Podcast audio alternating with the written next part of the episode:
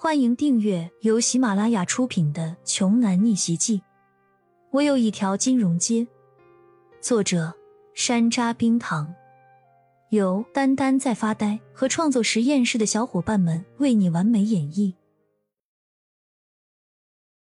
第六章。果然，高飞话音刚落，酒吧大厅那边就传来了一众男女酒客们嘻嘻哈哈的嘲笑声。三十万分手费啊，还是卖房子换来的，厉害啊！这就是传说中的屌丝舔狗吧？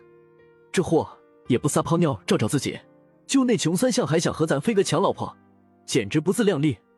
你们快看，他的样子好像一条狗啊！面对络绎不绝的嘲讽，骄阳反而冷静了下来，目光冰冷的看着这些嘲讽自己的人。这些人跟自己有仇吗？不，没有，只是因为自己穷，在这个社会，穷就是原罪。因为你穷，所有人看不起你；因为你穷，别人觉得你配不上王莹莹这样的美女。只有高飞这种有钱的人，才值得拥有王莹莹这样的女人。可惜，他骄阳已经不再是穷屌丝，不是臭穷逼了。他如今可是掌管整个亚洲金融的财富皇帝，所以。骄阳不会再激动，他眼中这些人不过是跳梁小丑而已。就在高飞正享受着这种将人踩在脚底的快感时，一旁的骄阳突然说话了：“你的依仗就只是这间酒吧吗？”高飞一愣，怎么眨眼之间，骄阳就像是变了一个人，变得高不可攀，变得无比神秘起来。有那么一瞬间，高飞甚至觉得。自己在骄阳面前就是一条臭虫。他妈的！高飞暗自骂了一句，甩了甩脑袋。他也很难以理解自己怎么会竟然冒出这么可笑的想法。回过神的高飞嗤笑一声说：“你一个臭屌丝，还看不上我们的酒吧吗？哎，那倒也是啊，哪儿有您老人家有钱呢？一出手就是三十万分手费。”在场的众人都听出高飞话中的嘲讽之意，纷纷捧腹大笑起来。一个打扮开放的未成年女孩故意挖苦的说道：“这位骄阳小哥哥，我做你的女朋友吧？分手费我只要十万块就行。”拉倒吧，你没听飞哥刚才说的吗？这个屌丝为了筹钱把唯一的房子都卖了，现在他就真的是穷光蛋一个了。女孩的同伴在一旁附和的说道，另一个人也是满脸嫌弃的说道：“就是就是，你看他那身衣服，恶心死了！现在还有这么老土的衣服吗？”你一言我一语，讥讽谩骂不绝于耳。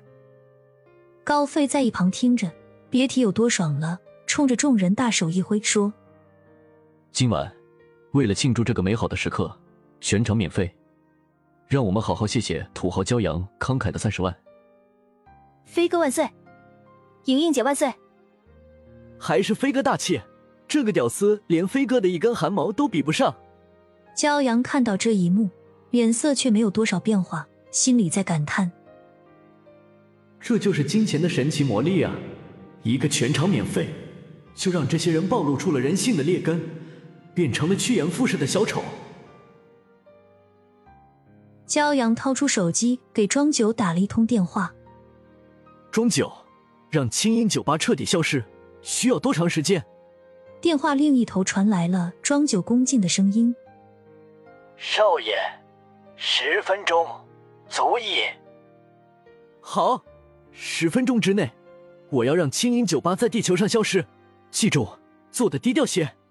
骄阳说完，缓缓挂断了电话。刚刚收起手机，全场就爆发出了震耳欲聋的嘲笑声。所有人都觉得骄阳肯定是疯了。王莹莹望着骄阳的眼神，就跟看白痴一样。高飞先是大笑两声，然后冷冷的说道：“我看你是想死了吧？还敢让我的酒吧消失？好，十分钟之后，如果我的酒吧还在。”每多一分钟，我打断你一条腿，包括你的第三条腿。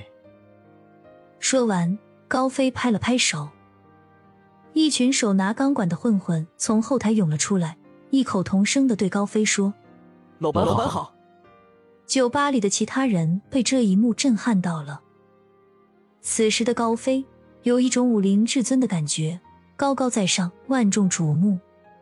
与角落里穿的破破烂烂的骄阳，形成了鲜明的对比。王莹莹则是钦佩的看了一眼高飞，像小猫一样趴在他的怀里。十分钟就这么一点一滴的过去了，在这期间，对骄阳的嘲讽都没有断过。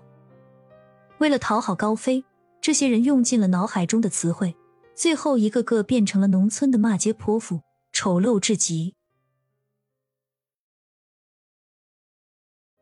本集播讲完毕，想听更多精彩内容，欢迎关注“丹丹在发呆”。